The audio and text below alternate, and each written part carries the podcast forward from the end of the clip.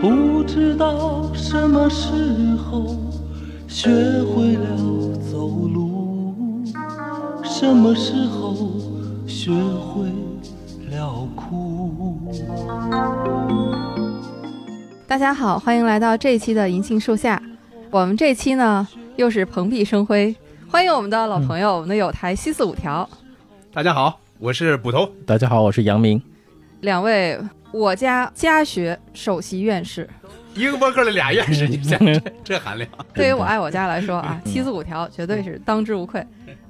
我们上一次啊，特别感谢捕头，我们有机会借着我爱我家聊了一回我爱我家和《红楼梦》的关没系。错。嗯，这回呢，就是我们发现《我爱我家》里面其实也有好多侦探推理元素，嗯，所以今天请两位老师特地来做客我们银杏树下的推理馆。今天啊，两位老师就化身为大侦探，嗨，哎，我们一起来破一破《我爱我家》里的悬案。来个化妆跟踪，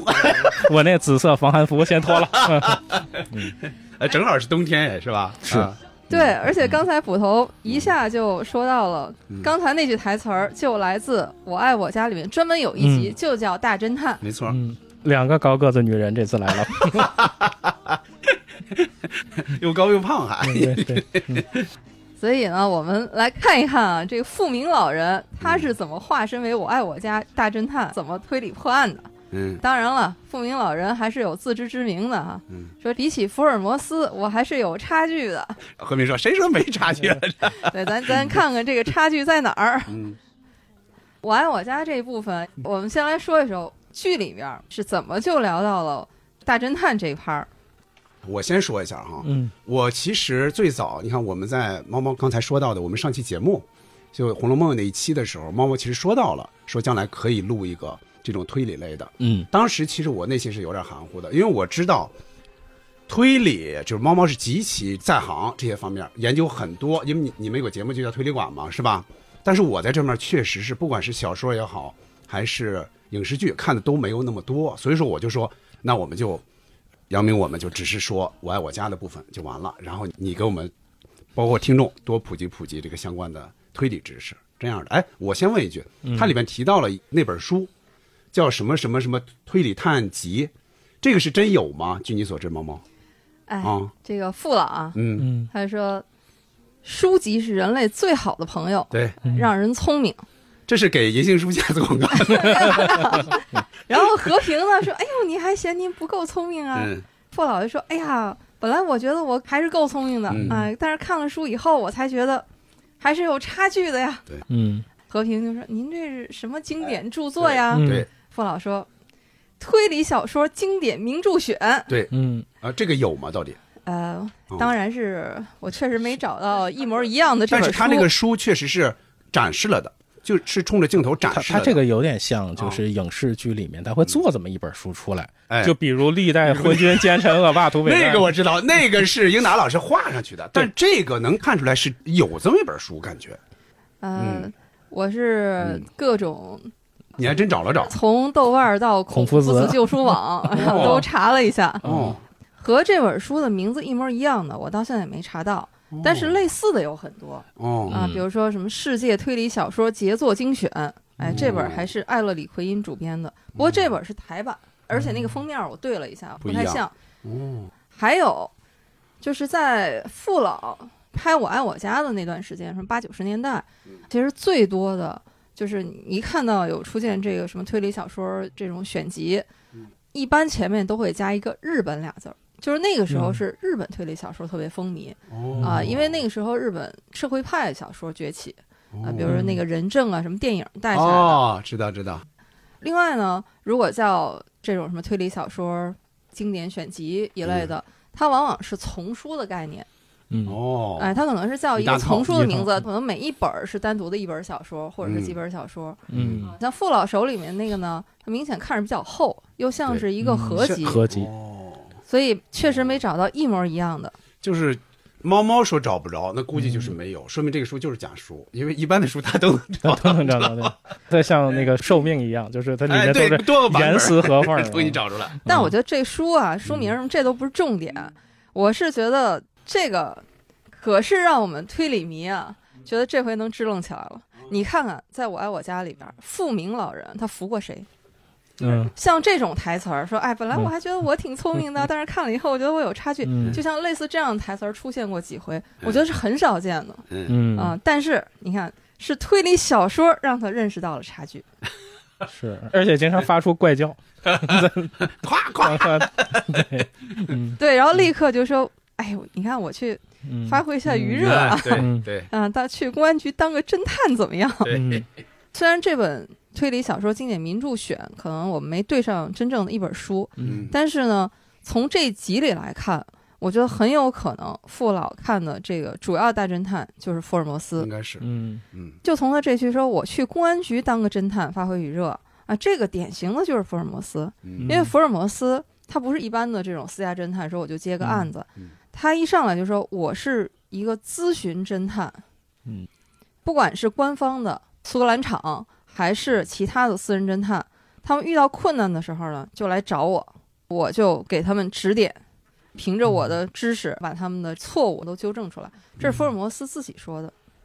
你那会儿早就看福尔摩斯了吗？就是侦探小说之类的，对，早就看了啊。嗯也也基本上是从小学开始启蒙。哎呦，这个跟那个《红楼梦》同步，你知道嗯吗？其实这一集我觉得挺奇特的，就在整个《嗯我爱我家》里面，怎么会专门有这么一集写侦探的？还有一个就是，会不会这一集是根据当时的打电话价格很高这个点，就是说打长途打什么，在家庭的这个开支里面算一个比较高的部分。他肯定是很高了，就他一个月八十七块钱嘛，嗯相当高了。他们的工资不才一百多嘛？嗯，再一个，它里边涉及到一个东西，就是信息台这个事儿。我不嗯知道你们打没打过。 九十年代中期，九十年代早期确实有信息台，那一分钟收费相当高，那真是就按几块钱走的。但一般打电话哪有那么贵啊？信息台，所以小贵相当于去打了信息台，还有什么领奖又干嘛的。嗯但是你发现最后也并没有惩罚 小贵，只是让于大妈把这个老夫给抓住了，嗯就完了。其实按理说是。不应该打这种的，就是说他又是受雇于人家家，嗯呃对嗯你用人家这个电话来打信息台，而且一打还动不动念诗，因为信息台是干嘛呀？他嗯就是拖着你说话，长时间的来说话，这样的话他来收取很高的那个信息费。所以小贵在电话里面又是恩恩怨怨，嗯又是缠缠绵绵嘛。 我新写的这首诗，这个字儿还不认识。对，他告人 家我新写的，其实照着杂志念的嘛嗯。这是怎么来的啊？嗯这个是首先说这个创意是舒焕，是舒焕写的。哎，我明天还要采访舒焕老师啊。嗯他呢，当时还是中戏的学生，应该是在大二还是大几的一个学生。林从也是那儿的人嘛，反正跟那儿是有关系。林从就找着这些相当于师弟师妹们来写，树焕就写了这么一个。也反正侦探这个事儿呢，应该也是很多学生或者什么一个爱好或者什么那种向往那种题材，所以他就写了这么一个。但是他写呢，他确实也写了一首诗，但那首诗呢跟小贵念的这一首不太一样。梁左觉得你写一首诗很好，就拖这个时间嘛，让他打电话。但是呢，就有点太洋了。他说你应该写的又土一点儿，又可笑一点儿，这样有笑料嘛。所以这个诗基本上是梁左来改的。就这一集，如果是从我们推理迷的角度去看的话，你虽然它整个是一个喜剧，嗯但它里面还真是和本格推理有很多理论，包括到实践，嗯，还都是能对得上。嗯，你来说说本格推理。刚刚在那，比如这屋子里有一个女的自杀了， 对对对， 其实是一个密室嘛，嗯就是门窗紧锁，屋里还看不着一点痕迹啊，怎么看都像上吊死的。说嗯他最后到底是怎么死的？这里面就看出来傅老呢，他其实想跟和平说的是有这么一个密室轨迹。嗯但和平呢，他一直就不在这个推理的氛围里。对他老是跟现实结合起来，对咱那屋没人呢，对 你要气死我！你这个密室推理嗯啊，如果用和平女侠的话来说，那真的是女士们、先生们、同志们、战友们，嗯密室模式就是推理小说宝库中一颗璀璨的明珠，哎嗯呦，是推理黄金时代丰厚遗产中一大块瑰宝，哎瑰宝，是通向推理王冠必经之路的一把二十四 K 金钥匙。嗯，猫猫又可以。哎，猫猫上次在《红楼梦》那期，人就说：“哎呦，学的太像太了，太像了，这学和平稍差一点，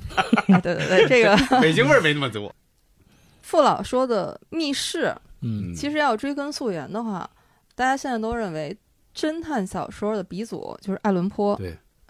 在一八四一年写了一篇小说叫《莫格街谋杀案》，这嗯个是后世公认是第一篇侦探小说。嗯，而且在这部侦探小说里面，它整个结构就是一个密室，嗯嗯就是这个被害人被发现，哎，这个尸体呢，在一个上锁的房间里，嗯，而且怎么看，就跟傅老师说的很像啊，嗯就是怎么嗯自杀的，对对。 但是最后这个谜底确实是被害的，嗯但这个凶手不是人类、啊。最后发现其实是个大猩猩。嗯哦，推理侦探小说一起点就是密室，嗯嗯福尔摩斯他有一个案子叫斑点袋子案，也是一个密室的结构。推理小说的轨迹，其实这个是推理小说有别于其他文学类型的非常重要的一个特征。嗯但是这个密室这一类，就是最独特的，因为它是不可能犯罪的代表。门窗紧锁，说这个人在里边儿，他是怎么看都是一个不可能的事儿。嗯所以密室模式，这个密室呢，像刚才咱们说的这种，就是在一个封闭空间里面，啊然后这是比较经典传统的密室模式。嗯那么还有一种呢，就是一个相对开放空间，但是呢，也是一种不可能。比如说茫茫雪地，地上一个脚印儿都没有，但是有一个人哎沉尸在外头，哦就这人怎嗯么过去的，对吧？这个你解释不了。或者说，这个尸体周围只有死者的脚印儿，没有其他脚印儿，所以这个也是广义的密室，嗯包括这个不可能犯罪。除了这种空间上的，还有时间上的，嗯比如说，同样在凶案发生的这个时间里面，最有可能犯罪那个人在千里之 外。对，嗯嗯就相当于志新。我在哪儿哪儿玩拱猪，就 对吧？我不可能出现在那儿。对，对，包括这里面，傅老不是说有可能是志新，嗯嗯嗯人说对志新跟小棍儿都没见过，对人所以家才要打很难电话对打电话，对 所以傅老啊，一上来嗯就挑战了密室模式嗯啊，最高难度嗯。 所以这个密室从一开始，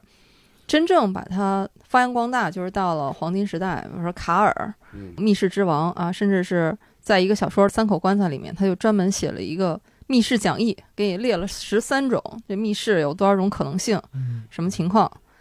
所以密室这种模式，确实在推理小说里面有一种哎，所谓王冠上的明珠这种感觉，嗯，就是它构思和设计需要特别巧妙，你又得是让人看起来哎怎么看都不可能，但是呢，你又得是符合这嗯逻个科学物理的这个原理，嗯就是你不能是啊、最后这个啊，像傅老这个啊，什么他确实是上吊自杀的，这不行。八竿子还得打得着。这就完全当一个笑话说的嘛。哎，但是我印象小时候我听过的那个故事，就是类似这种，好像探长进来发现地上有点水，对就说他是踩在冰块上了冰块儿化了，有那种这种已经是非常古早的了，嗯对对 就是对你对现在不可能再用这种是模是式是了。就这几年，我们国推的作者就石成老师，他在一本他的《黑药馆事件》里面，其实他就对黄金时代这个卡尔的密室讲义就发起过挑战。嗯啊，这个就是我特别喜欢看的。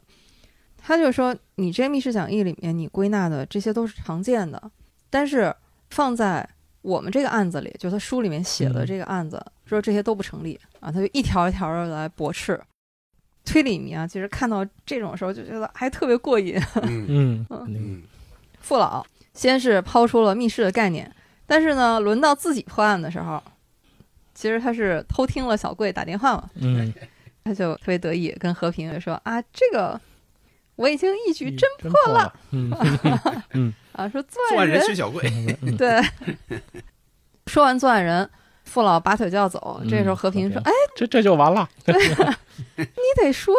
打给谁的呀？往哪儿打的呀？打电话干什么呀？你总得查清楚了呀。嗯父老说：“嗯，这还得我查清楚了。” 其实和平，你别看他前面好像啊，对这个事儿一直就没进入推理的这个思维模式里面，嗯但是其实他到这个地方，他反倒是无意当中，他说出了推理小说的一些真理。嗯就是推理，当然第一，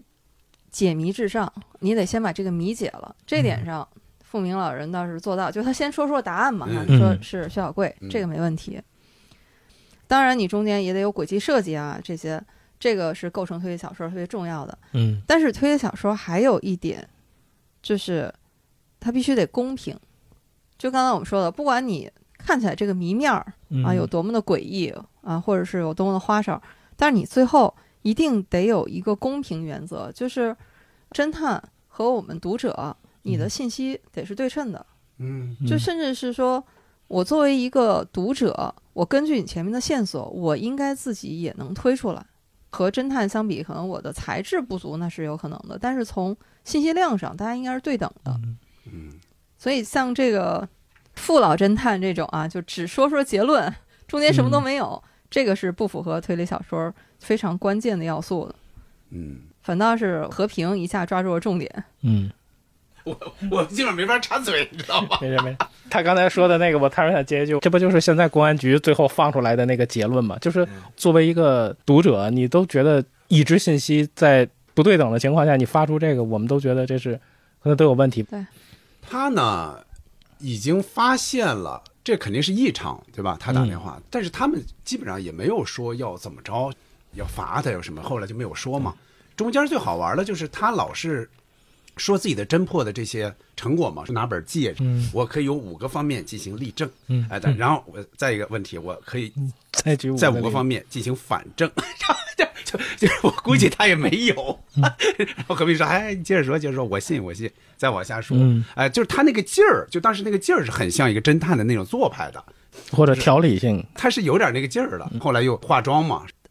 父老在这里面正经是有推理的。嗯嗯你看他这五个方面，对，嗯说第二点说跟他搞对象这个人儿比他条件好，嗯，说为什么呢？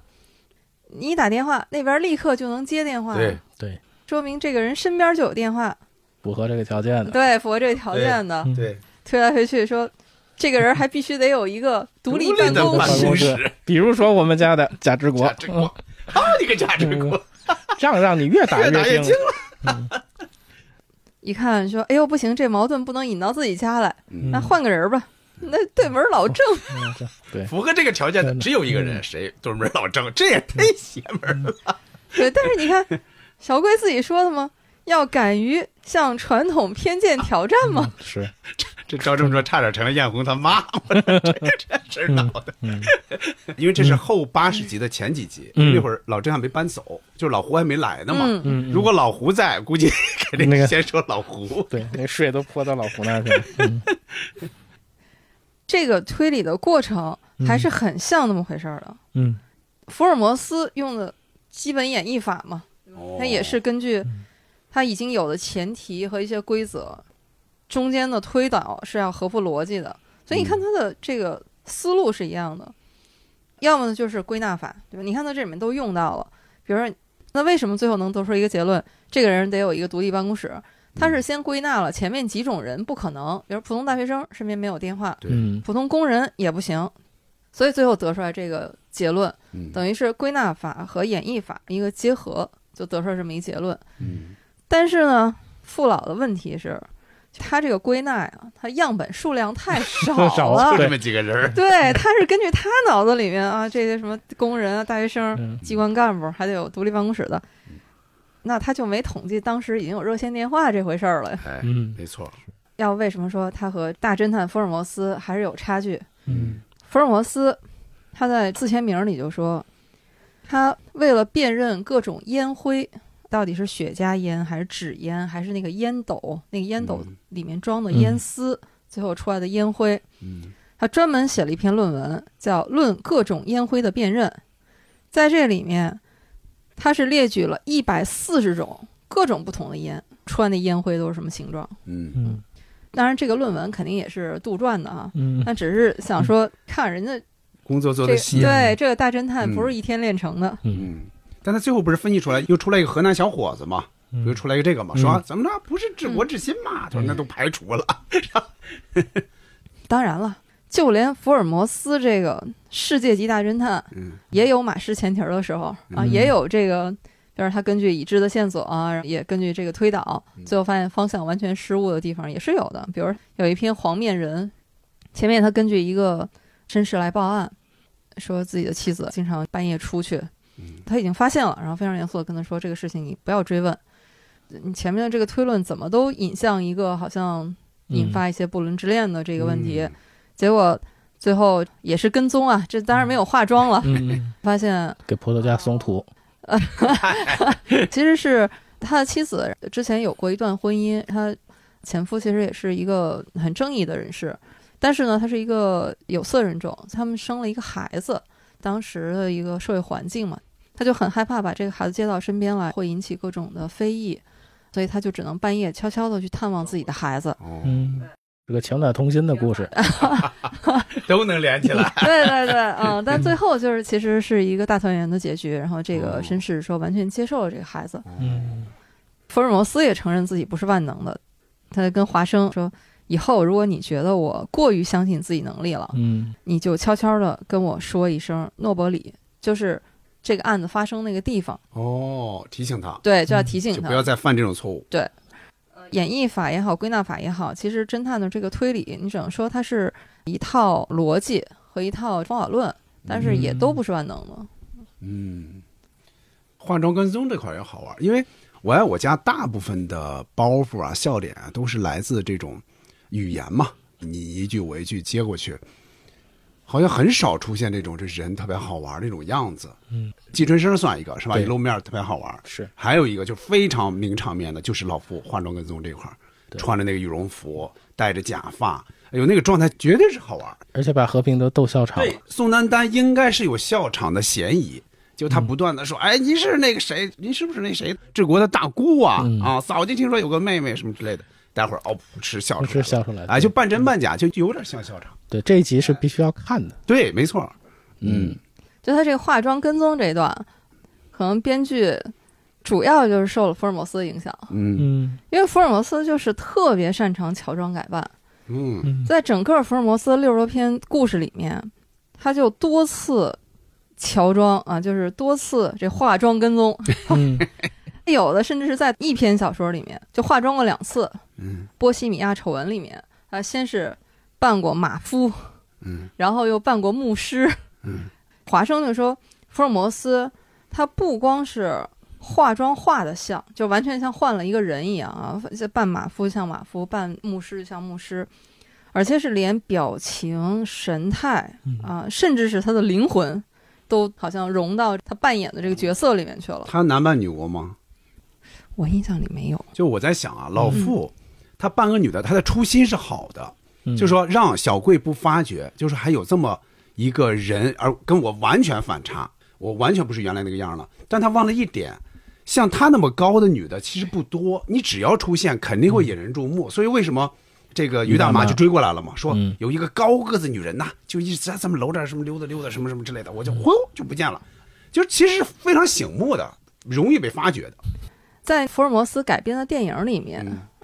确实有过福尔摩斯的男扮女装，哦是那个小罗伯特·唐尼，嗯哦，福尔摩斯大 IP 系列里面的一个名场面。他其实可能也是为了好看嘛，因为我爱我家是喜剧嘛，所以他让老傅这样扮上，就是喜感更强。但是福尔摩斯很可惜，在《波西米亚丑闻》里面，他是棋逢对手，他遇到了他这一生唯一打败他的那位女性，就是艾琳·艾德勒，就是他不是又扮马夫又扮牧师吗？嗯，结果可惜还是被艾琳给看出来了，给他写了一封信。你别装了，对，他说我很难相信这么一位上了年纪又和蔼可亲的牧师还能有什么恶意呢？但是呢，我自己就是一个女演员，训练有素、哦啊，我自己还经常女扮男装，哦，就其实已经被看出来了吧啊， 所以呢，我自己先乔装改扮，我走了。 上个月我跟姚老师去看了一个福尔摩斯展，嗯，它那里面就是一个沉浸式展览哈、其中有有部分展品，它就是复刻了福尔摩斯他家里面都有什么，嗯，拉的小提琴啊，用的手杖，其中有一个物品就是一个化妆盒，哦就是里边有剪子啊、化妆刷啊什么假的，发，对， 化妆跟踪第一大侦探。 看老傅，这个是深得福尔摩斯真传。嗯剧里边有一段啊，嗯嗯就是老傅这推理的越像那么回事儿，和平越生气。嗯先是从治国推到老郑，又推到志新志新，嗯，最后他说：“你看你这几个人里边儿，除了郑伯伯，剩下这俩是谁对咱家都都没没有一好点好处。” 因为他说的是，他说你就等着我的好消息吧。然后和平就说，嗯 这叫什么好消息啊？除了郑白文那儿，是任何一个都不是什么好消息。是我记得以前我看这种推理侦探小说，其实我们看的时候，其实有一种挺爽的感觉的，就是哎，你嗯跟着侦探然后破案啊，最后好像揭穿这个谜底，把一个那么精巧的谜题给解开。嗯，但是我前两年看一本小说叫《喜鹊谋杀案》，哦，它里面就点出来，他说其实侦探是最孤独的，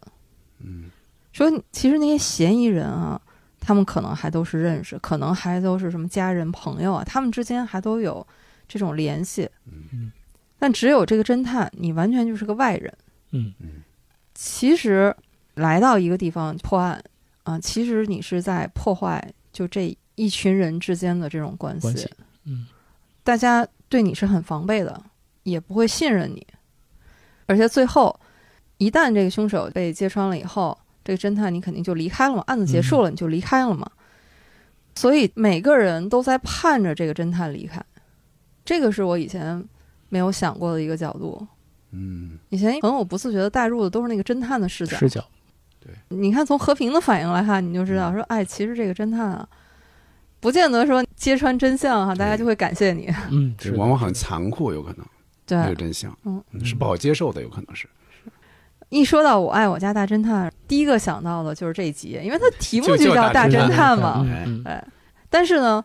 咱我爱我家里边和侦探有关的就太多了。 嗯嗯两位院士啊，现在马上能想起来的就还有哪些？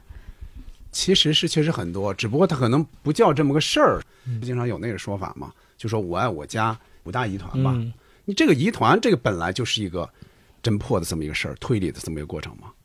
最典型的就是志新到底是不是老傅的亲儿子，就这个事儿一直就争议不下嘛，就各种 说法都有，这不就算一个嘛？嗯，确实这是最大的一个了。对呀、而且是没有一个终极的答案的，那这么多年，捕头您的研究啊就成是果，我侦破出来没 有？正大侦探是这样的啊，首先仅从剧情来说，就近期这两集，它其实是保留了一个开放式的那么一个结尾，就或者说，它就倾向于认为是假的，就不是真儿子，因为他最后你看俩人又又不成嘛，就是他和小青本来也没有成嘛，没有成，那到底怎么办呢？那是还是不是呢？但是他又用其他集来否定了这个，比如说原则问题那一集，嗯那一集里边文姨来见到了这些人，见到了志新，就说你跟你爸爸年轻时候长得最像，就这句话到底应该怎么理解，很容易就让人想成肯定是亲的。也有人说，其实这就是文姨的一个客套那么一句话，比如他不是说那个和平长得也好看嘛，是吧？说小凡长得也好看，就这些说其实就是客套话，别当真。但是我分析是这样，因为我知道这两集的背后的一个创作的背景，其实这个是英达老师跟梁左说的一个故事，这个故事多半是个真故事，最后判定出来他不是亲儿子，但是呢，我估计梁左写的时候肯定也就让他保留一点神秘吧，这个答案可能最后没有那么重要了，或者就像刚才猫猫说的，你要真说出来， 这是非常残酷的一件事儿。他和小晴不是还分析吗？对，这种情况下，老傅如果知道的话，他能把你们俩往一块儿去拉扯吗？但他看着不管吗？所以肯定也不可能。所以说，这个里边是保留了一点儿半真半假的、真真假假的这么一个意思。但是如果从创作的初衷来说，就从英达老师跟梁左说这个事儿的时候，这个就是百分之百不是亲儿子。这段绝密资料，这是嗯三十年悬案，今天就算告破了，是吗？这个反正是我是听英达老师说过，就是他跟梁左就是这么讲的，讲的是一个真事儿。但是梁左当然有艺术处理了，他肯定处理的过程中，他会认为不要去太揭露这个事情的真相。再一个，对于梁天儿来说，那段时间梁天和梁左的父亲在住院，他演就演了个稀里糊涂。反正我问他，我说你觉得是不是？梁天说，我也不知道。 他又要照顾，然后又回剧组，剧组又特别远嘛，就来回跑，来回跑。他那会儿就是有点身心俱疲。他演的时候，他其实自己都不知道答 案。啊，这么回想起来的嗯话，剧里面志新那几集就是有一点憔悴，而且有些神情恍惚。偶感风 寒，也未可知。。看来这个阿菲里同和阿斯达代，他这个其实是有一点就是兄妹之间通婚的那个，是啊，孟老师，在这一集里面，因为我们如果是从推理来看的话，前面抛了一个谜题出来，嗯对，小晴就说：“我爸临终之前跟我说，对你有个哥哥哥哥在北北京，京。叫志新，对，他对就说：“你看为什么不跟我说？你有两个哥哥，一个叫志国，一个叫志新。对，嗯，”小晴就说：“咱俩会不会是近亲嗯？”志新开始完全没当回事儿，说：“怎么可能呢关键是没想到这么近，？”小晴就说了很多蛛丝马迹，说嗯：“哎，他们原来从小青梅竹马，但是家里人不同意。六二年的时候呢，他们有过一次短暂的重逢。三年困难时 期，呃志新是六三年出生的嘛，嗯你说像这么大的事儿，他非得有证据不行。至今说我母亲呢写日记，哎，嗯他们就去翻看这个日记，六二年下半年这段儿，发现里面写了一首诗。因为小贤前面说这个日记啊特别枯燥，对全都是流流水水账，对，对还好意思这辅导我写作文 儿，对，四十年的千篇一律，对，你要搁现在来看，这就是珍贵的史料那啊。是可的能想看看那个时候物是的价呀什么，而且在后面有一集还说，我看我妈那日记，这封信是明显有情感波澜不是写给她的不是写给你的，他就是在挖金财宝那集说的嘛，对对《芝麻啊开门》那集，对，一会儿对肯定要说到这一对集，对你看对这对 callback 上了啊。对，在这个里面就发现，哎，有这么一首诗，里面最关键的一句，他就说，我们这个感情啊，就像阿非里同与阿斯达代一样。嗯，前面能看懂啊，一首情诗，到这儿你就发现，就像一个密码一样，这个阿非里同阿斯达代是谁呀、是个什么情况？这俩人都看不懂，书到用是方恨少，就只能去翻出了家里最有文化的 哎，贾小凡同学。学中文的，对，贾小凡一看说：“哎，你没想到啊，你们这个对文学还感兴趣呢。嗯，对他也不知道他要干嘛，这 这个典故啊埋得过于深了。贾小凡对他也要请教，嗯对他也要去对哦请他请教。教了孟老师孟，老师，这孟老师一来家里也会比就较老有事 儿，这这个孟老师比傅老更像个侦探，对他一出现就老有事儿，嗯对，对一会儿我们还得说还到会说到一个，还有一个谜团这个，啊，对，对得说到这个孟大侦探啊。对对嗯，孟侦探本身自己还有一集，差点让这一屋子人给绕进去。哎对，孟老师他就说，这个故事是出自《波斯人信札》，作者是法国啊著名的启蒙思想运动家孟德斯鸠。法国，法啊国还有香港的，孟德斯鸠和波斯人信札，嗯，是我以前在中学的时候学历史的时候是出现过。嗯有这本书的封面和一些信息经常会被呃我爱我家那个群转发或者什么，是这个是有这本书的，嗯肯定是有啊。那必须梁有这左本儿，写的时候，他不太确定这个字儿或者是这个事儿，他还给代言年打了电话，就每首诗嘛，他说你有没有那本书？你回头给我带过来，嗯我翻一下，因为那会儿查资料不太好查嘛，嗯应该是确认了这个事儿，就是孟德斯鸠写的这个阿非利同这个事儿。嗯没想到啊！当我再次知道书名和这作者的时候，是在我爱我家里，嗯 而且是用在这么一个情节里。哎，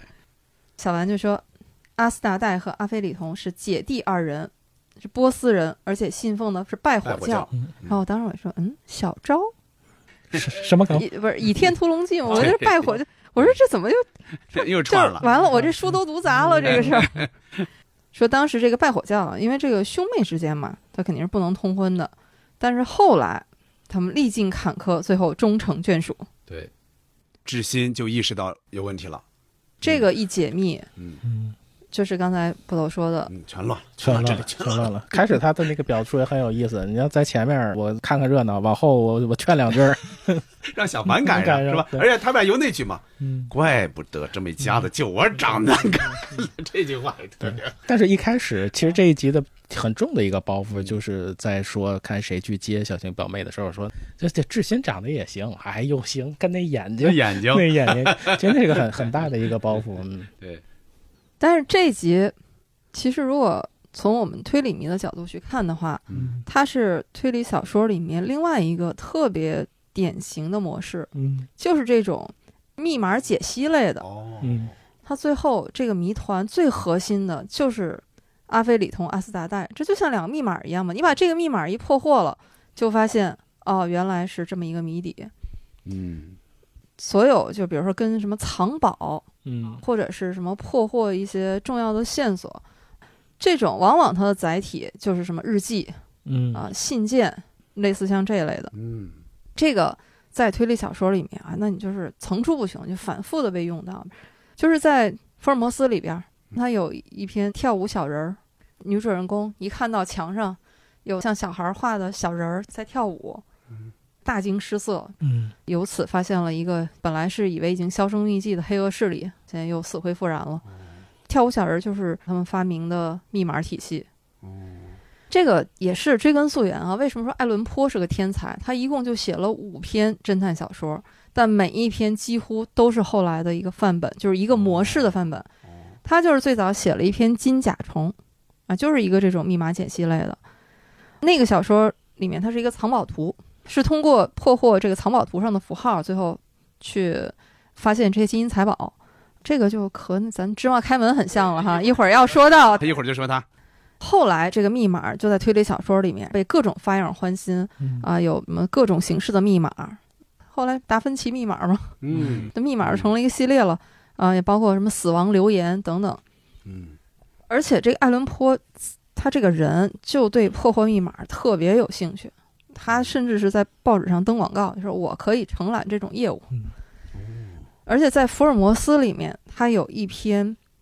就是一个根据这种你看起来像密码一样的，发现了他们这一个贵族家庭守护的皇室的财宝。那一篇叫《马斯格里夫礼典》，这是福尔摩斯里面我特别喜欢的一篇。哎，它结构就是特别好玩儿。福尔摩斯他和华生就说：“这是我在遇到你以前破的案子。一般福尔摩斯的案子不都是华生做记录吗对？这个是福尔摩斯向华生讲述的，所以也是一个比较独特的。说我有个同学发现我管家不太对劲儿，晚上的时候呢，自己悄悄的在偷看我的一个文件。”这个文件好像也没什么奇怪啊，就是我们自己家族的一个文件啊，嗯就叫马斯格里夫礼典，就是我们家的一套仪式。紧接着，这个管家和女仆就都失踪了，他就说觉得很奇怪。嗯福尔摩斯一听说，那这里肯定有事儿，说那就去你家。这个礼典呢，有点像一问一答一样的，其中呢有这么几句是比较关键的：太阳在哪里？在橡树上面。阴影在哪里？在榆树下面。说怎么测到它？向北十步又十步，向东五步又五步，向南两步又两步，向西一步又一步，就在下面。嗯，我说，哎呀，芝麻开门里面要是能写到这个程度啊， 那这一箱子就有着落了。哎就找着了，福尔摩斯就说：“那你就去找你们家橡树在哪儿，榆树在哪儿，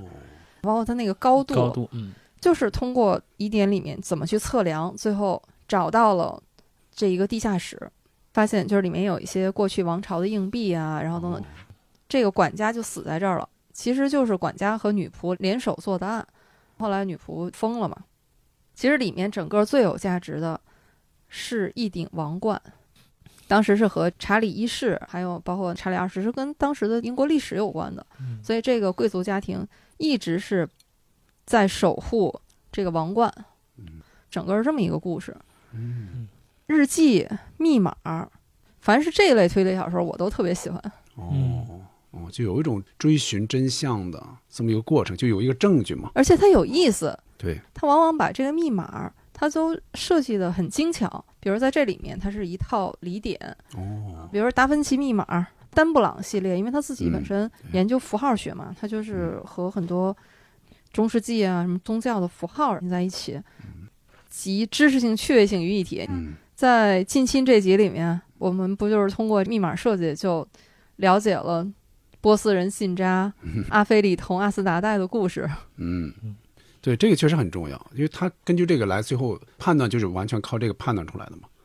这一集就是刚才我们已经反复 Q 到了，就和那个芝麻开门那一集前后呼应。嗯我爱我家里是有一些 callback 的，就是这个就算其中一个，就是嗯治国去找嘛，嗯他就说我什么都发现了，就是没发现金银财宝的事儿。说发现什么了？他说我发现了日记上一首诗，明显不是写给我爸的。隔壁不是说吗？你找这干嘛呀？就这个就确实是一个 callback，他们也是在追寻一个真相，那就是那一箱子金银财宝。这个要请教一下正大侦探了。您这个有没有什么一手资幕料后？的是吧？这个我一点儿都不知道，这一集到底幕后是一个什么状态，这个是真不知道。但是这个事儿呢，反正就是它是喜剧嘛，喜剧最后落就落在了松土上了，落在这上面了。所以最后到底这个金银财宝有没有去哪儿了，这又变得不重要了。就是它不像你比如说福尔摩斯这么一个故事，那人们就是来看谜底的，就是要看真相的。但是对于一个喜剧来说，它的真相就没有那么最重要，而且对于观众来说，可能你真是太那个把这个当回事儿了，反而喜感就没了。所以你看最后。他们挖这个，结果落在了支持绿化，你这个就跑哪儿去了？你而说且最啊先发现的镯子也找不到了，这个也很有意思。老傅就是有点装糊涂了。对，这东西无所谓了，因为从开始他就不积极，只是和平最积极了，捶胸捶胸顿足顿足的，这这样这个不行啊，我你要灰儿你得有灰儿啊什么之类的。他的意思是，哎，再一个找到之后怎么办？也说这个我们娘家是不是得支持点儿？那就就不用了吧，老傅说。 从躺着花都花不完，到就不剩什么了。对呀、这就是买这买那，买香港，买学校，买电视台，这都由此来的。所以他的主要的点在这方面，嗯而且好多时候那个啊年代的电视剧都兴一句话：有了钱之后叫躺着花也花不完。 啊，对，在这里面嗯还是能看出来父老高风亮节，他嗯一想到说有了钱以后，那要先捐出去，先捐给什么希望工程啊，对先捐像国家这这个一辈子老党员的觉悟。是这一段让我就觉得特别有《武林外传》里面就哦那个关中大侠就是嗯秀才啊，得了赏银之后，要什么先河堤修一遍，然后修白马书院，都是公益事业。嗯，它这里边有那么一点儿探究嘛，到底怎么挖？开始的话，他们就在家里翻箱倒柜嘛，再一个准备拆墙嘛。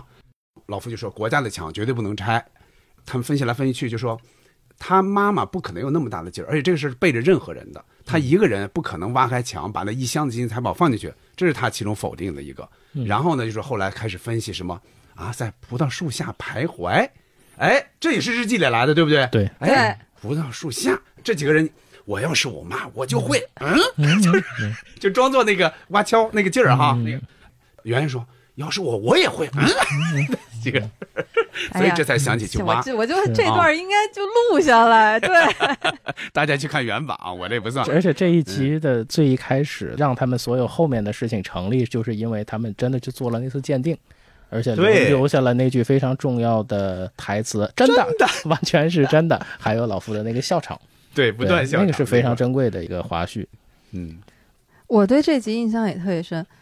刚才捕头说，你从喜剧来说啊，最后嗯是落在、哎呀，从开始大家都在幻想哈、嗯你说有这个财宝，而且那个箱子一就是每次越比划划越大 嗯对最后 老傅是不胜其扰，最后越比划越小。实际上这一家人也什么都没落着，对。但是呢，后来再看这一集，哎呀，就觉得挺心酸的，嗯因为你看到这儿，其实都已经一百一十多集了吧？嗯，比较靠后了。，对，嗯非常靠后了。嗯，因为在前面已经和这家人建立了非常深厚的感情了，嗯你就觉得像自己家一样。嗯这个时候呢，假设说有这么一箱珠宝，嗯确实是能很明显的改善这家人的生活，不管说父老说你捐出去也好嗯啊，或者怎么，但是也能实际的帮助到这一家。我其实还挺盼望说，如果嗯能挖出来，嗯 虽然说不鼓励说给圆圆买个小学吧， 嗯电视台最起码能办到，香 港肯定是不行，。 嗯，有钱了也不卖，治国愿望也 差不多，跟着五六个大姑五娘，六个大姑，娘上班去 了。就是那个时候你就特别希望这家人好像哎过得更好一点儿。是可以有点改变。就我家里面有几集是让我有这种感觉的，尤嗯其是志新，当他开始满怀希望，最后又落空，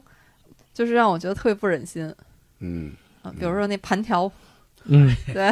对他最后也大度的给让出去了，对，是等于哦仗义疏财嘛对，就帮助这个，啊哭得哗哗的那嗯几个对人。对，嗯还是我们辽宁乡镇企哎，业没错，没错，乡镇企业，没错，嗯，那集是比较靠前的了，那集叫在骗子嘛第七。集，嗯，对，其实就是志新把名片到处去撒。，对，嗯看我爱我家为什么常看常新？嗯，现在来看，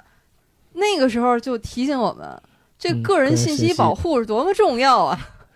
那会儿有名片啊，说实话是个不错的事儿，就是你还有名片可发。可你看现在基本上见面就是加微信扫，就完了。对，我当记者那会儿，我是有好几本子名片本儿的，嗯之前会觉得你见了人家，一般就是换名片嘛，然后把电话或者存在手机上，嗯，有的时候甚至不存，就是你用到的时候，因为你觉得你可能一下打不太到交道了，也就塞那里边就完了。嗯但是几个月之后或者几年之后，觉得哎，我还要联系这个人，你去翻你那个本子，嗯对，那会儿是那样的，确实别。你别说打扑克也用得上，他这个里边呢，发起是没有问题，嗯但关键是有一些这个居心叵测的人利用了，就是你什么的老李老老李你好你好你哪个老 李，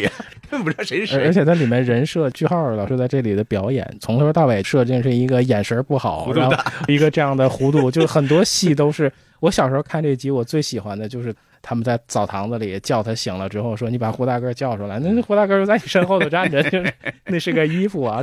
就是那几个包袱就特别有意思，包括他进门认错各种人，对啊，说给给你就你妈这小倒水子给你倒水， 就是你妈刚给俺们倒水的不是你妈吗？包括最后认错至新，整个一一下来，就句号老师在那里头那个表演特别他是真正的，的那边人，但你看李对旭良演的，李旭良就那个那个头儿，嗯，他其实他是北京人嘛，他那个东北话其实不太标准。但是听他说话是非常好玩的，每次都是那种。呃，像半吐槽、半发泄的那种，说就这脑子还转不过他呢。啊他老把自己绕进去 嘛，熊将带啊熊将熊兵带熊兵，哎，什么什么揭不开锅，哎，就把我自己绕进去了。对，非常可爱。 对，后来句号老师在《武林外传》里面再出来的时候，对，我觉得跟他在片子里边那个，就你觉得就是那个人物的形嗯象都有点如出一辙。就是不靠谱那种， 这是骗子那，就那也带有一点儿吧，悬疑的这种。我家里还有什么悬案？咱还今有天啊，呃都你给看破刚一破。才咱们说到了两个了嘛，就骗子这个不太算嘛，嗯，对因为他是圆满解决嘛。啊，对，刚才说到了亲儿子这个事儿，说到了金银财宝去哪儿了，这是两个了，还有八幺八案件。听名儿就知道，这肯定是一个案件，一个推理的事儿，导致我们现在一到这一天，都觉得是一个很重要的日子八。幺八嘛。其实我小时候看这集看的少，为什么？嗯就只要是朝阳为主的戏，我都看的少。但是他占的还占的不少，比如说这个算一个，嗯还有之后应该还有一会儿还会说到一个。那先说这个八幺八对，就是他们一家子其实相当于是做饭，对要做一顿西餐嗯。就将来朝阳可能要去美国嘛，说嗯说可能要开个饭馆什么之类的，我得嗯先练练手，就分配各种工作嘛，总采购、总招待总翻译各种的吧，都安还排有好独了。家赞助商呢。独家赞助商不就是老付嘛，谢了三就遍。给了五十块钱一家，五十块钱吃西餐这一家子啊。嗯关键问题是出问题了，大家都跑肚拉稀的是吧？轮流上厕所，最后上的公共厕所，最后就来一个一个的进行排查，到底是谁那儿出的事儿？这个里边是带有悬疑和推理的。嗯，先怀疑的就是和平嘛，和平去买的螃蟹，买的是处理的螃蟹，嗯到底这个螃蟹有没有事儿？是不是这个出的问题？人和平说，我又去找了证据。对门的胡伯伯母母，他也买这个螃蟹，他们就没事儿所以说我这儿没有问题。接着就怀疑到治国，嗯治国这个翻译出了问题，巴豆、巴西豆。但是呢，你没有买巴豆啊，对吧？巴豆肯定当然是导致这个了，嗯但是你没有买巴豆，所以这个不算。接着又说到了就小贵，小嗯贵是反正打下手之类的，各种都怀疑了。最后赵阳就说：“我就知道这就是最后的结局。”所以说嗯他最后并没有解密到底是谁导致的，但你们觉得谁导致的？这肯定咱们自己有一个判断吧，大概。杨大侦探呢？嗯，这这我这英文的胡椒面儿，我现在在想是哪个词。嗯 呸呸，那个， 嗯，我估计就是螃蟹的事儿。他是买的是处理螃蟹，就他最后是包圆了。胡太太不可能买包圆的，就他家条件，对，是的，直接买最高端的都没问题。所以他买的包圆的螃蟹，我估计是这儿出的问题。也得看他们家有没有狮子。八八案件这集啊，嗯就前面我们说的，嗯呃，我说大侦探啊，包括好多，他的这个模式啊都特别像福尔摩斯。嗯，八幺八案件这一集，他就太阿加莎了。哦嗯，换风格了。对，朝阳开始的时候，因为大家都怀疑他嘛，这嗯，是他做的呀。对嗯他就说，八幺八案件现在开始立案侦查，我就是侦查小组组长，嗯，就他是明天中午破案嘛。对，结果等到破案的时候呢，他就把一家子都召集来，他就说，真相大白的时刻来了，说我可以哎有明那句确话告诉你们，凶手就在就在我们当中。对，就说这一句，嗯嗯，说凶手在我们当中，而且他当时的戏里面就开始对环绕扫视四周，对，嗯每个人都看过去。对嗯这个时候，大家每个人就是他看到谁谁心虚，是嗯我这个怪我啊，是我先嚷嚷要吃的。嗯就这一幕啊，就是最典型的嗯阿加莎，就大侦探波罗最后破案嗯，就是这样，把所有跟这案子有关的，而且他一般往往都是一家子，或者是说一个相对封闭的空间里边，嗯比如这一个楼里边的或者一个呃快邻车居，山的人嗯啊，对，所有人都来，他也是说，凶手就在你们中间。嗯嗯因为一开始的时候，大家可能还觉得凶手可能是外来的嗯过路老鼠啊，吃了就跑嗯啊。其实后来发现不是，就在你们中间，嗯这是最典型的阿加莎的模式。嗯嗯而且还有就是，你看他们中间这一集整个的线索，它都是靠说的嗯啊，嗯，是靠不同的角人角物度在叙述。从自己的角度对，来说这个事都儿，希望拿到那个侦破权，谁说的都是对自己有利的一些条件嘛，不管他有没有撒谎。就这种多角度叙事的这个模式，其实也是推理小说里面它最经常用的一种结构。阿加莎她的小说，这就是她的经典结构。嗯嗯读者必须得紧跟着这个作者，或者就这个侦探的视角，跟着他去采访这个、调查那个，嗯最后呢，你才能把这个拼图能完整的给拼上来。而且最后还有一个大侦探的总结陈词啊，站在众人中间。最早写这种模式的，其实那个时候它可能严格意义上不是我们后来说的侦探推理小说，它其实更像一个那种带有点传奇色彩的，就是一个英国作者狄更斯的好朋友叫柯林斯，他写了一本《月亮宝石》，嗯，其实就围绕一个宝石嘛，这个宝石不见了，和它有关的人一个接一个的死去，他就是找这个人聊，找那个人聊，了解到底都发生了什么。嗯当然，它的结构不像后来的推理小说，它就仅仅围绕这个谜题特别紧凑，它那个还是相对松散一些。但是，基本上它是构建了这样的一个模式，它是对后世推理小说的结构，这是一个非常大的影响。嗯八幺八案件这一集就是特别典型嗯。当然，《我爱我家》整个是一个喜剧，嗯但是八幺八案件，你如果是把它当一个推理小说来看的话，它的结构其实是非常典型的一种。就是说，如果你认真的让一个写侦探小说的人来写，当然这个事儿就没有那么大了，它没有什么凶杀之类的。就是如果说按那么写，比如说这个事儿导致了一个非常严重的一个结果，对吧？那其实是可以写一个事儿的，到底是谁的问题？肯定是和平的嫌疑是最大的，因为这个原材料确实是在这儿，但是做呢是朝阳来做的，拿钱的人这个没有问题，对吧？我这钱不设计，还有一个是打下手的，就是总助理是小贵嘛，小贵所以小贵也有可能犯案。还有一个叫总招待，总招待就是碗筷的摆放什么的，这个其实问题应该也不大大，就是圆圆来办这个事儿嘛。所以说最大的嫌疑其实应该就是和平、朝阳和小贵是锁定他们仨，但是最后就是争议不下嘛。朝阳在最后显露出来有点上帝那个意思了，好像他看穿了这一切。他说：“我就知道这是最后的结局，这一集结束。”所以从喜剧来说，当然可以了，我们不要一个谜底，没问题。但是你要说从悬疑，从要一个结果来看，这个其实他最后并没有揭示。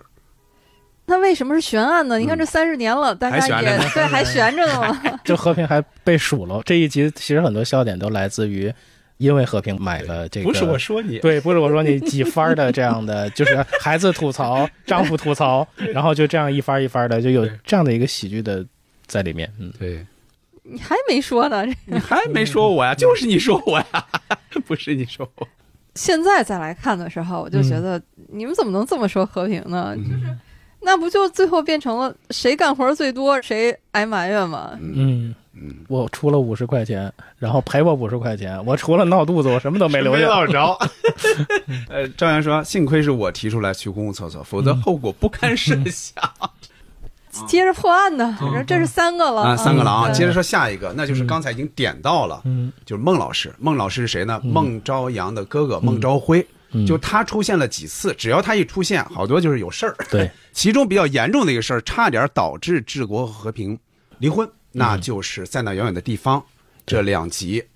就是科长啊谁呀、打来电话嘛，顾科长谁的，这个电话使得治国不断的去交代自己写了多少信，就这个事儿说来说去到底是怎么回事，这个电话到底是谁打的，这个到现在也是悬案，因为按照和平来说，就是顾科长一直在打电话，一打电话，那治国就得坦白的一封一封的信，对吧？他不愿意坦白啊。但是按照孟昭辉来说，他觉得起码在后期，这个就是和平自导自演，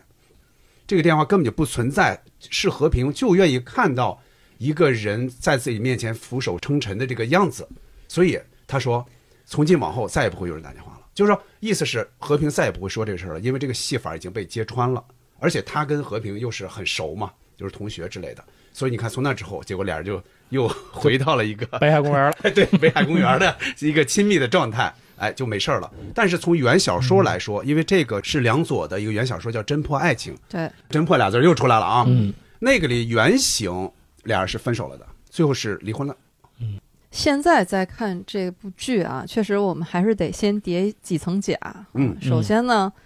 确实是治国错在先，而且是主要责任在治国嘛，嗯他相当于是有一点精神出轨啊，用我们现在话说，嗯对这种行为哈、是首先要予以 批判。而且还企图说不单这个虚名儿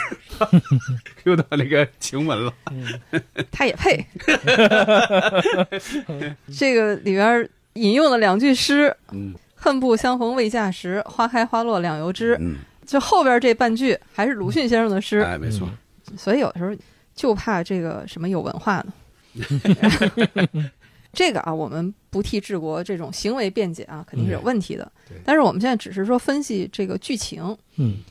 苦了喝酒，累了喝水，就别喝酒精了。对，这个是一些笑点，其实它后面一番一番的还是很沉重的。非常沉重，比如说、嗯这集里头有一句很有意思的话，叫 “全是新内容啊”。这句话其实被应用到很广的范围里面，但是这句话对治国来说，每次听到这个，他不光要跳新疆舞，不光要对和平做出各种呃夹菜，洗脚对水，各热情的举动，嗯对，所以是其实是一番一番里面是越来越沉重，很害怕听到这个，包括最后关起门来跟父亲、跟对，弟弟还有小妹就一起探讨这个事情最严重的后果是什么样。作为家庭来讲，看这一集其实还是很紧张的，是是，啊对，尤其这样是怎么面对孩子，包括和平在这个过程里面提到他的做法，比如说留电话、留单位电话，就是尽量避免家里会产生新的矛盾。但是确实，治国的这个里面，他有做了这件事情之后的一些狼狈，所以这一集看着还是挺刺激的。而且当时是先拍的这一集嘛，我所以我觉得这个也是在那个年代先来这一集，还是挺猛的一件事。嗯那从某种意义上来说，这集你现在看都可以当警示教育片儿来看。是，对对对，是它其实难度很大，就是放在喜剧里面。治国可能还没有就是实质性的做出一些什么来。对，最多就是说一说什么圆脸小护士你，看这个后果都已经这么严重了，是吧？嗯如果是从推理的角度来看这集的话，嗯其实刚才都说到了一个非常重要的人物啊，就是那个嗯孟老师，嗯，他其实是有一点来劝解的这个味道，是，嗯，但是呢，他这个里面用的就完全是心理分析，嗯嗯非常像我们看很多就所谓那种什么犯罪心理啊，或者说心理侧写啊，就嗯对这种，我们刚才说的很多跟推理小说有关的哈，大部分都还是物证推理这一派嗯啊嗯，就是有一分证据说一分话嘛，对吧？嗯你看八幺八的时候，大家得拼命的来举证，嗯还有你去破译密码什么，这都是物证推理。嗯，如果是以这个维度来划分的话，其实推理小说就是两大分支，就是物证推理，就是讲证据的这一趴。基本上福尔摩斯这里面大部分都是这一类的，福尔摩斯是非常寻求证据的。但另外一个分支呢，就是心证推理，就啊是心理的的哦心。对，嗯这一派的侦探呢，他往往就是有一个词儿叫“安乐椅侦探”嘛，就是我也不出门儿、嗯啊，嗯我也不去外边儿什么去什么查一百四十种烟灰什么的，嗯嗯啊，也不去看你的马车印儿，都在我脑子里面。我就是用人的这个心理、人物的你的性格、逻辑，他去做推演，最嗯后就是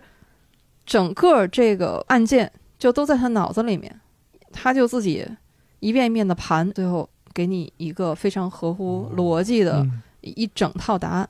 不知道猫你在看孟昭辉那一大长段台词的时候，你是个什么样的一个想法啊？我在看的时候，我真觉得有点像一个大侦探在这儿说，在分析这个案情。就就我按照我的逻辑推导来推导这个事儿到底是怎么来的。你看他把那个当事人说的都一愣一愣的，你看把治国说的是吧？就是把治国治国难以接受，把和平说的和平就是哑口无言了，有点儿啊，他真是应该是戳中了他们一些东西，戳中一些真相，所以你看马上这个这个疑团就没有了，就解决了。我们刚才说物证推理啊，主要就是福尔摩斯。其实福尔摩斯里也有关于心理推论的这一部分，但是把这个发挥到更大极致的，其实后来，比如出了布朗神父，那是一个神父嘛，他说我的这个职业就是听人忏悔，所以很多东西就都是在他的心里面。往、玄学里面说啊，他们真的就有点像上帝视角了，嗯就好像什么就一眼看穿，但其实也都是经过他们缜密的推理的。那后来阿加莎她笔下的大侦探，你像波洛啊也基本上是这种新政流派的，马普尔小姐就更是了，嗯打着毛衣跟人聊着天儿，八卦乡间八卦，嗯就把这个案子，他就是通过这种人和人之间、言语之间，观察你的那些细微的表情、心理的变化，去来推测这件事情的走向。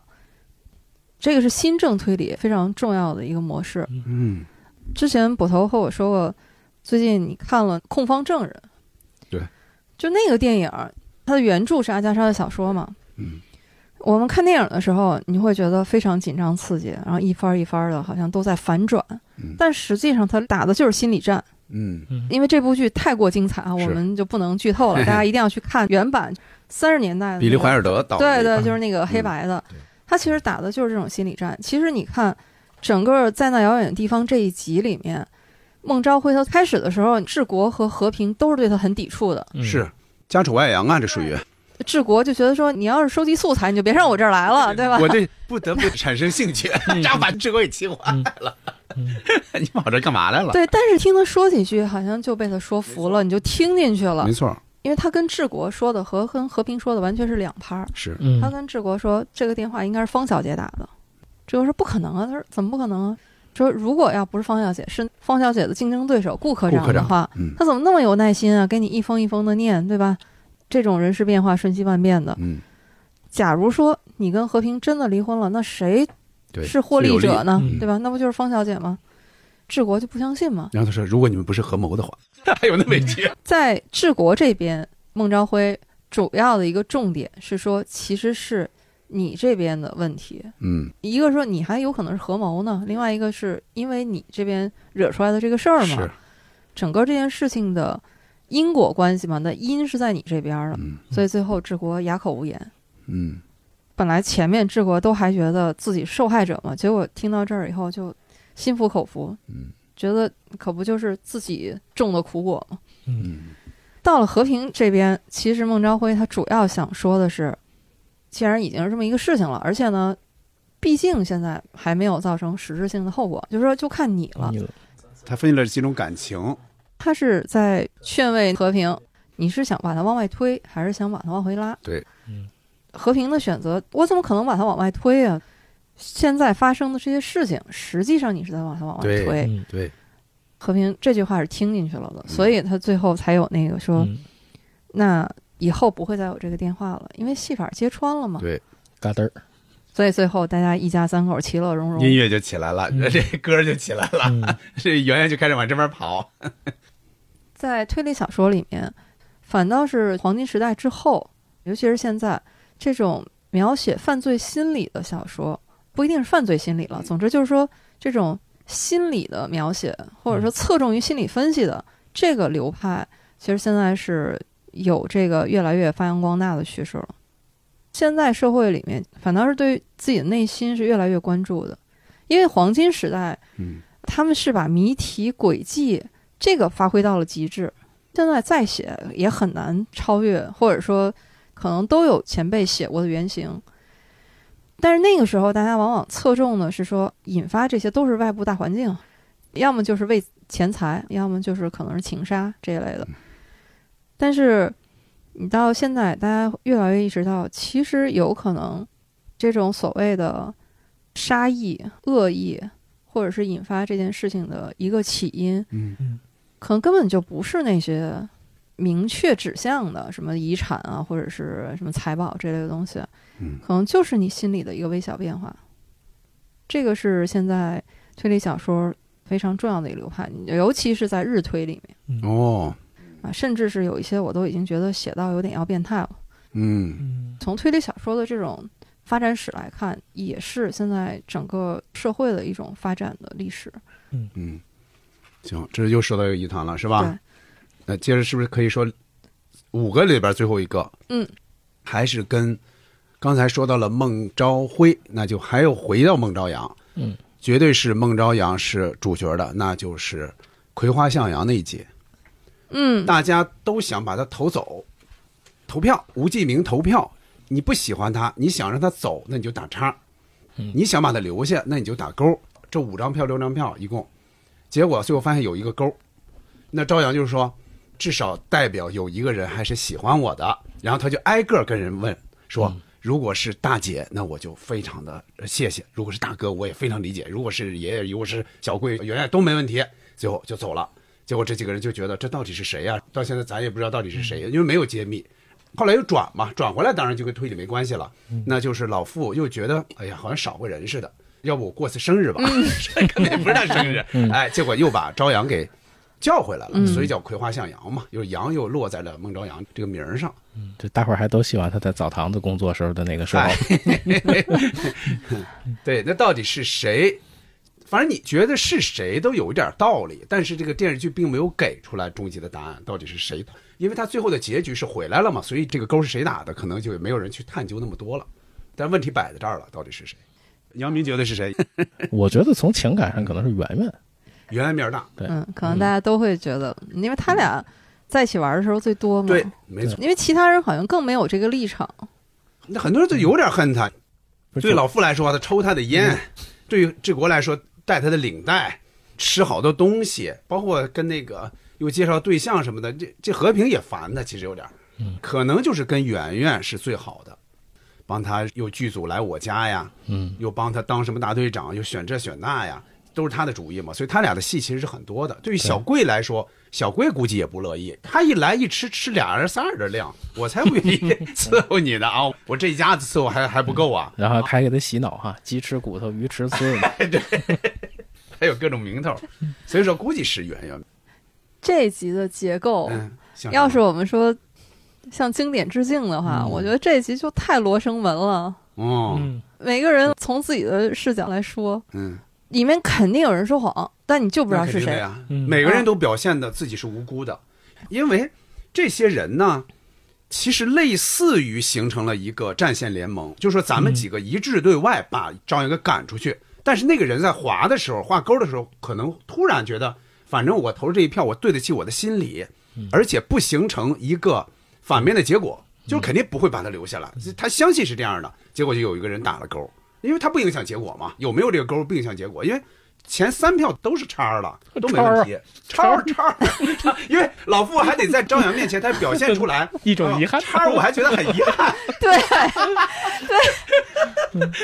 其实他完全他们是欢迎的呀，他们是希望都是叉儿啊。其实明明已经掩饰不住嘴角的笑意了。啊，他是两个面孔，对那边是这个面孔，对这边是这个面孔。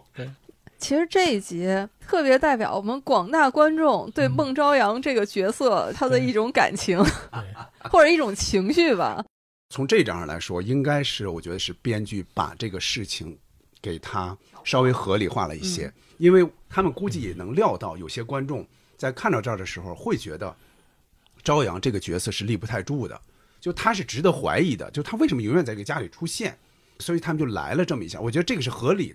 这集应该不是特别精彩，硬包袱大包袱并不多，但是我觉得有这么一集存在，是观众觉得哦符合我的心理，我愿意去看这么一集。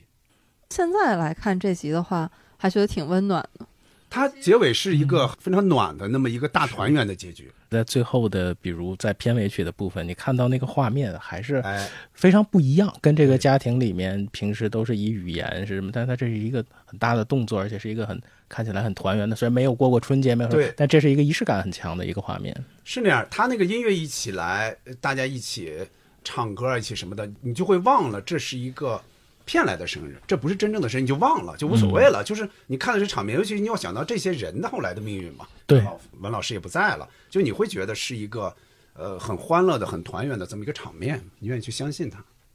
孟朝阳这个角色，就是捕头说的，嗯后八十集，我确实不像前四十集那样，尤其是后来重看，有好多时候就是挑着看了。嗯嗯嗯，这个孟朝阳他出来的时候，刚开始我就不太喜欢他，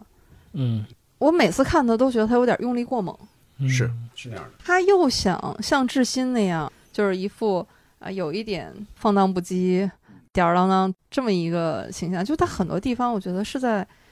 我不知道他是不是刻意的，反正是往志新上面靠的，嗯因为本身后八十集志新去海南啊、其实当时去拍其他的戏嘛，嗯就是一个空缺，所以他是有一点弥补这个空缺他的，就是为了这个，嗯，嗯嗯，但是你又觉得他不像，人格没独立，他不那么自然。他首先他这个角色就不那么自然。志新吃家里喝家里，那有点理所当然。那儿子嘛，但对这个呢，就是他跟小凡的关系又不是特别明确进千里头又不这么真立得住了， 说吃家里的喝家里的， 哦，不硬气了，就不用，就多少有点打折 扣多了。少有点含糊。按照真相的话就含糊了。对嗯对但不管怎么说吧，那比他硬气多了呀，太多 了。是的，是的，是的。他这种一致对外的感觉，我印象里面是《但行好事》那一集，就是他把那个孩子抱回来之后，全家人嗯你一言我一语 diss 他，那一集是挺好玩的，嗯又有点像就是后面的《罪与罚》里面以他为打引号的龙头大哥的时候，大家一番儿一番的怼他，对，就是那个节奏。对，这些《但行好事》里面就是更猛。呃但行好事是精彩度更高的，是的，嗯，咱们会觉得这就是很好玩儿这一集。嗯，其他的你看，你现在让我想，我确实是后八十集里边儿就孟朝阳为主的戏，确实我看的和听的就少很多。嗯但是就像刚才我们说的，到最后我们看的还是很暖心的，对因为也是不管怎么说，后八十集里面它毕竟是一个经常出现的存在。是，等看到《葵花向阳》，因为非常靠后了，嗯，不管前面怎么样，经过这么长时间，好像我们也接受了。我爱我家里面就应该有它了。嗯你真说，哎，它就不来了，还觉得少点什么。老傅说那个心理，估计也是有些观众的心理。他不在这儿呢，你觉得就少点什么；他在这儿，你觉得烦，就这么一个人。这个好像上学的时候、嗯放假回家的心情呀。待两天行对，对，这个效期。要不然说到《罪与罚》这一集，嗯这也可以说说，这一集也是非常有悬疑感或者是是嗯有推理感的，因为它甚至是直接就模拟出一场绑架案。对嗯，这个就是全家一次晚餐。当然，这个晚餐的前提呢是大家中午都在不同的场合吃到了不同的美味，回来的时候呢，对这顿饭呢都关注在自己这一天的经历，而忽略了圆圆的存在。而且在这一天之前，朝阳来找圆圆的时候，发现他吃方便面，朝阳兄弟的内心也比较痛苦，然后一个传呼的机会就跑掉了。对，圆圆感到的这种没被关注的情绪，然后让他手写了一封啊所谓的绑架信，放在门口，由朝阳兄弟带进来。这还是一个挺巧妙的设计。一家人就读到这封信之后，圆圆期待被保护，然后这几个家庭成员就一位一位的去想解决的问题，想开始是从自己的角度去找，然后就开始从时间线上再去找，想从内从外来判断这个凶手是谁。那当然，这一切。呃都在圆圆的眼睛里面。那这个结局其实那个设计也是挺温暖的。他们开始应该是相信了的，只对不过后来听袁爷那么一 说，我才装作啊什么、嗯我们什么信，对其实他们是相信了那个底其实还对孩子是一个很好的保护。没错，因为他们坦白了很多他们之前没有坦白的事情，其实都是自己做的一些错事，甚至是一些后悔的事情，觉得对不起人的一些事情。嗯，他们是通过这个事儿来坦白了，认为就说有可能是那个当事人来进行报复，所以说了很多事儿。莫非是他？对，莫非是他？然后最后圆圆的一个判断就说：“我活的今天不易，在你们手里，都得罪这么多人而，且圆圆还每一个点评， 哎呀，爷爷你这事儿，爸爸你这个，哎呀，我也没法我说对 什么之类的，没对法夸。”对哎，嗯，哎，知道了好多长辈的隐秘啊， 对，而且开始还对了一段江湖我的的黑黑话。 话，对，是那那段很精彩。那个是因为收到了绑架信嘛，和平看的信，对，说命令你们在明天上午十点对把两万块人民币放在楼下东蜀第三个垃圾桶里。嗯，你看看这，嗯就特别像真的。对，是 不许报警，嗯否则贾圆圆小命难保。嗯，然后落款是龙头大 哥，然后那音乐嗯噌就起来了。你要仔细看，圆圆把那碗饭都给扔出对，去那好饭是 远。扔了的，嗯那是有个细的在那儿啊。先是和平啊，然后吓得把那信给扔了嘛，然后嗯圆圆把饭给扔了对。嗯嗯，嗯，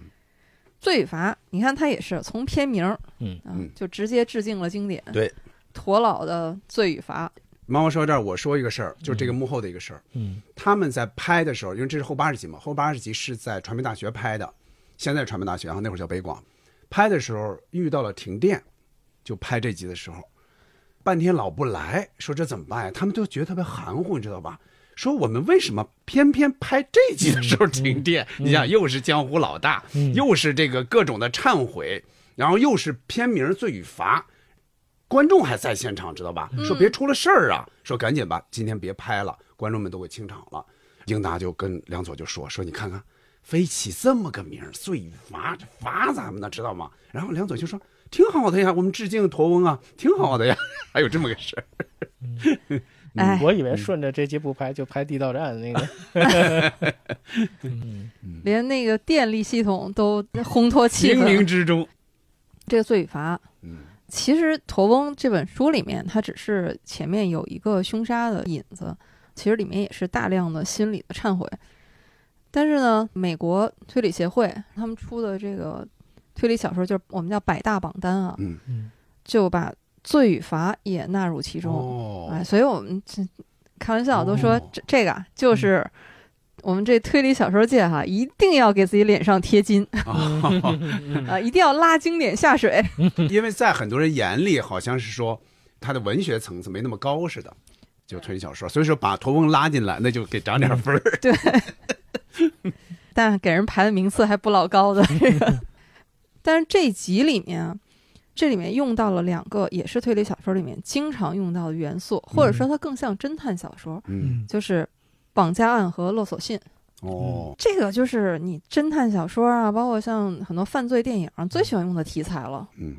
而且往往很多改编都有现实的原型。嗯，凡是写这种绑架案的，呃，不管是文学作品还是电影，电影经常往往都是能找到原型的。啊对啊，那个姐姐吴先生不就是吗？嗯对包括树大招风，当时那些悍匪们，嗯，阿加莎她写《东方快车谋杀案》，嗯其实开始的引子也是一个真实的故事，哦，啊、真实的绑架案。推理小说其实它最早，它有很多的这个灵感的来源也是来自现实的，嗯嗯都是来源于生活，然后高于生活。嗯。不过你说到这个信啊，我在想，原来这个信到底怎么写出来的？因为这事儿只有他知道。嗯我，就想，他如果用自己平时的那个笔体笔记，嗯是不可能蒙骗住其他人的。他的字儿肯定大家都知道嘛。嗯，他去找了谁写呢？你说是 bug，可能是个 bug，大家就信了，不太可能。再一个就是说，这从真实性上来说，大家看到一个这个，是不是第一时间就信？这其实也是个问题。不过我倒觉得嗯圆圆那个时候已经小学都已经是大几年他级呃是什么了，？他是快六年级，快到初一了。对，都已经快快上上中中学的嗯那个学生了。嗯我觉得他这个也有可能是看小说看来嗯，的，或者是看一些影电视视电视剧。剧嗯估计是电视剧。刚才我们说了好多都是西方的或者欧美的、国外的推理小说。嗯，前一段儿看战玉冰老师啊，他是对我们国推他是很有研究，他就研究这民国的侦探小说，他专门写了一篇，就叫《民国侦探小说里的绑架案》。哦，看特别有意思。嗯他说，当时民国著名的侦探小说家，比如程小青先生，这绝对是我们当时的第一侦探推理小说家，笔下的大侦探霍桑就是中国的福尔摩斯嘛。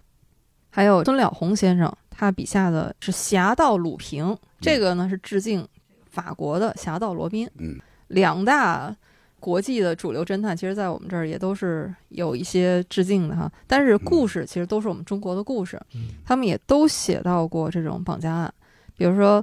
霍桑探案》系列里面有一个五福船，绑架团伙，绑架富商的公子。他这个付赎金的地点，杨树浦黄浦江，就是在黄浦江里面的一个五福船上，所以就增加了很大的难度，因为嗯它不是一个陆地上的一个固定的地点嘛。这个小说里面，霍桑和他的助手，就是他朋友包朗，两个人去，包朗还受了伤，还有一些枪战的情节。所以一旦涉及到这种绑架勒索这种案件的时候，你就发现它往往都是一些动作戏。嗯，这个是《霍桑探案》里面比较独特的一篇，甚至是有一个武侠人物叫江南燕，在里面哦还有过出场。嗯，就是为什么想到这一趴呢？其实我们的国推也是有来历的，嗯 我们也是名门之后。 我们经常就是感慨一点，就好像我们一说到推理啊，就是一个舶来品，它是一个舶来品，但实际上我们就人类对于解谜这件事儿，就是这个是不分国界的，就我们也对这个有兴趣。啊你包括像古代也有公案小说什么的，对，而且福尔摩斯引进中国就非常早，就是在《老残游记》里面其实都提到了福尔摩斯。就清末的时候，福尔摩斯已经被引那会进了儿。是翻译成这个吗？福尔摩斯一直就这四个字儿。哦，民国的时候是专门有侦探小说的杂志的。嗯，现在我们也有很多作家在写我们的国产推理小说啊，如果大家有兴趣的话，也可以去看一看。包括我们刚才说程小青先生、孙了红先生他们笔下侦探，还有其他的，比如说民国时期的另外一个系列，就是侦探李飞系列，里面还写过三 A 党，也是这样的一个绑架案。罪罚里面，他们开始是接到勒索信嘛，不是还有对龙头大哥什么的。在李飞他破案的时候，他这个绑票案，他就是通过分析这个勒索信本身就是一个线索，哦，用的这个信封啊、信纸啊都太讲究了哈、说你这个勒索人，嗯他们能用得了这么高档的东西吗？哦，这个勒索信上这字迹也太工整了吧？我怎么听着像，中央电视台来的 像这点来的不信呀？这人怎么也得四十多啊？对， 还有就是他通过邮票上的这个邮戳发现，就是这个邮戳的地址和你这个信的来的地方不一样啊。本身对勒索信的研究也是破案的非常关键的一些元素。哦所以你看，他们就缺乏这一点儿，他们要早点建立一下这个字迹，建立一下这到底这个信靠谱不靠谱，他们几个就不用坦白那么多了。 神秘来信里边，他们就把字迹鉴定啊、侦查反侦查，这不都用上了吗？对，而且还真是一个中央电视台的那么个信封。嗯，而且确实是四十多岁的，查了一下，那会儿赵忠祥应该有差不多五十岁了，嗯，所以说他说，反正怎么也得四十多了，对呀、也没问题嗯啊，四十往上就行啊。这字写成这样，对吧？嗯小孩写不出来嘛。神秘来信里面，和平和治国透着光看那个信的时候，对，啊，那段儿也确实是正经推理的，嗯，他们去拿这个信啊，是不是也对充满了各种的探索的意味这吗？赵阳叔叔奉献了很多时间，奉献很多 精力，还奉献了好多体力。啊对呀、跳皮筋儿。这个圆圆没想到，在这个事儿上，他的朝阳叔背叛了他。是是，，对，因为他是吸引他，其实调虎离山对，是争取时间让和平和治国去拿信，结果呢，翻抽屉的时候，和平说自己胳膊粗， 治国的胳膊细， 这也挺逗的这个。这细节很好玩。嗯嗯，然后还有著名的名场面，说这在哪儿啊？到底左边嗯第二个兜儿， 惊破抵挡，父老非常欣慰啊嗯，对啊对，第二天一真早是我孙女儿啊！本来想等你再大点儿再传授给你，圆圆在这儿就自己说出来了，结果就引来他们一片的嘲笑。他们认为人逗你玩儿呢，人怎么可能来呀？结果来了，这几个你看那上赶着那个样儿，那个圆圆倒成了一小配角了。我觉得这一集也有一点弥补圆圆嗯没见着，对没见着张国荣、哦，是是是，多少有点儿。 字迹鉴定啊，这个嗯那在不管是推理小说还是咱们看一些什么这种有悬疑的电影嗯电视剧里面，那就太常见了呀。这因为这是一个证据链里面对就是特很很重别要的关键的，经常会用到的嗯。又说到我们的大侦探福尔摩斯，嗯他的小说里面就经常有这种分析笔记，嗯，也一百四十多种， 就只多不少吧，应该。就是刚才捕头说的那个，能看出年龄来，年轻人和老人的笔记肯定是不一样的。这个年轻人如果是一个病人，那他可能自己也会有一点老年人的特征，不光是年龄啊，包括你的身体状态啊，可能都会通过你的字迹能表现出来。字迹破案，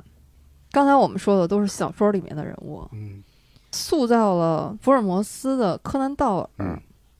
他在现实当中就破过案，而且哦嗯，这个字迹鉴定也是非常重要的一环。嗯这个柯南道尔呢，他因为写了福尔摩斯，所以大家就把他也当做一个现实中的侦探了，所以他就接到雪片一样的来信啊，就是说，你看我这儿有这么一个案子，你能不能帮我破一下？嗯那段时间刚好也是他自己人生一个低谷，就是他的第一任妻子去世了。嗯他自己也大病一场，他就在这个众多来信里面，他嗯看到了一封，这个人呢，当时是蒙冤的，就是乔治·埃德杰，他是已经被判了有罪，嗯当然他是说在伯明翰那边啊，就是连续出现了有好多牲畜被杀死了，警方就锁定埃德杰，尤其又因为这个乔治·埃德杰呢，他是也是一个有色人种，印度人，他是一个牧师的儿子。当时就是有很多线索吧，反正不管是这个真的假的，还是人为制造的，反正都指向他，就说就是他，也包括有自己专家鉴定，他就向柯南道尔求助。嗯柯南道尔呢说：“那我就去侦查一下。”他是非常认真，他跟当事人乔治见了面。他说见面的时候我就知道，肯定不会是他，因为这柯南道尔他也是一个医生，他就说他有近视和散光，尤其是散光特别厉害。发生案件的这些环境里面，嗯这个人儿 就有点像句号老师啊， 白天他都恨不得是半个瞎子，嗯他怎么可能在什么黄昏或者夜里边儿，还是在那种崎岖的乡间小路上去犯案？另外呢，柯南道尔为了帮他洗刷冤情，他还去学习笔迹鉴定。嗯最后发现当时作为证据的，就是说这个人的那个笔迹的鉴定其实也是有问题的。嗯所以最后，柯南道尔就是把他种种的这个调查结果公布出来，然后帮他呼吁，就这个人应该是一个冤假错案。最后，这个人还是得到了应有的赔偿。嗯，合着他不仅写书，而且在现实中他也干过相关的事儿。是的，就是这是他破的一个案子。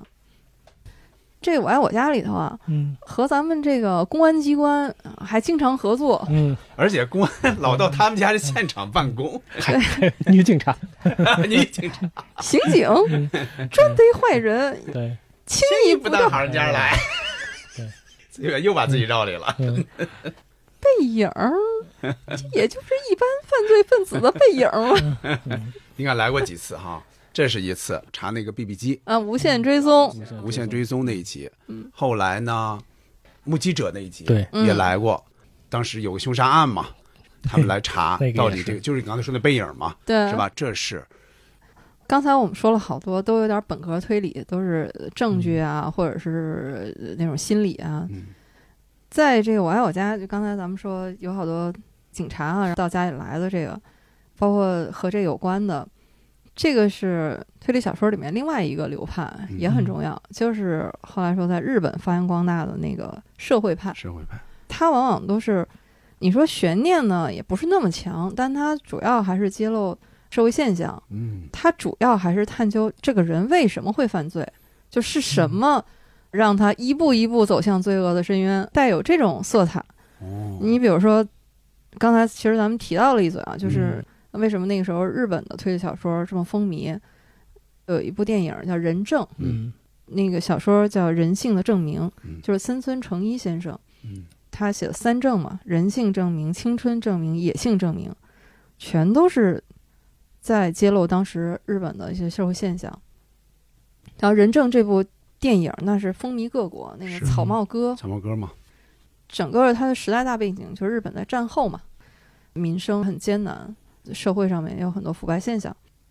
这个社会派它的可以说最高的这个高峰，就是从松松本清张开始嗯，他是掀起了一场推理小说的革命嘛，叫嗯清张革命。嗯 这个，因为我们之前的节目里面已经说过很多了啊，松本清张先生的作品啊，还有他的这个人，我们都介绍过。但是其实和他当时同时期的还有一位叫水上勉，他们两个有点像对照，就是松本清张先生，他是先写纯文学，然后转到了推理小说。水上勉呢是先写推理小说，嗯至少成名是因为社会派推理小说，后来又去写纯文学了。 嗯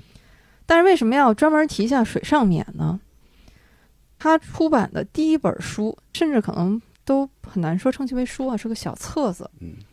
书名呢叫《油炸锅之歌》。这个怎么忽然又转到这儿 了？这个是真没想到。嗯我估计是凉油锅吧。 那天我突然看这个说，哎嗯哎，要不我说这个推理啊，和我爱我家就是千丝万缕的联系呢。嗯哎，这有点扯远了。嗯在这个社会派这种类型里面，我家里面有一集，我觉得是最典型的，嗯，就是双鬼拍门那集，哦，嗯宝菜哥，就是它是特别典型的刻画出一个人，开始是一个受害者，工头儿把他们的工钱卷卷跑嗯跑了，对当时是小张在家嘛，说要去看他，对，老傅还说要慰问他，还给他钱嘛？对，啊嗯啊，他完全是一个受害者。嗯宝才和未婚妻到家里来嗯说：“你看，如果不是工头把我们的工钱卷跑了哈，嗯我们现在都应该结婚了。对”就在这个过程当中，他一步一步的，本来开始就是想吃点儿，对，他嗯饿了嘛，嗯后来就说把这家的东西拿走换点儿钱，嗯，就说借，开始说的是借，对，开始说借嗯啊。其实反倒是他那个未婚妻一直还是比较理智政治的，是还就是给人要留打借欠条儿。宝财的那个变化就说，那你这不是留线索吗？对，就又发展到把这个老傅和于大嗯又妈，绑架，对对，很重要的是，治国回来把包给拿反了对，他们最重要的身份信息被拿走了。其实他们可以跑了，中间，结果因为包的事儿就掉包了又。嗯，他的理由越来越强了，他开始是有点觉得好像是不太对似的，但后来他就说错也不错在我们，是错在工头。那老夫不有那句话吗？他们让你吃亏了，你就让我们跟着倒霉啊！这个是特别典型的一类，嗯，从受害者一点一点，最后变成了加害者。对，嗯因为那会儿的，就是说农民工的工资拖欠，那会儿是一个社会问题，是非常大的社会问题。呃就我小时候就经历过嘛，很多人就是到城里去打工了嘛，他们都是到年底，到最年最年底，就腊月二十几才会拿到钱，有的甚至拿不到。多少年之后还存在那问题？温总理不是说那句话嘛，农民工工资不能拖欠，是的，好多年之后还存在这问题，是个长期问题。对，嗯这种转换。我们最近看的一部就是特别有影响力的作品啊，嗯狂飙》。嗯嗯，高启强就是特别典型的，从一开始是受欺负，嗯到后来变成了一个黑老大。嗯，他也是这样。宝才哥这个角色呢，对于雪儿老师来说，几乎可以说是不怎么太重要，有点儿就打引号无足轻重的这么一个角色。嗯，当然，对于佳米来说不这么想了，但是在谢元老师的演艺生涯中，肯定是个小小的这么一个插曲。但是对于很多人来说，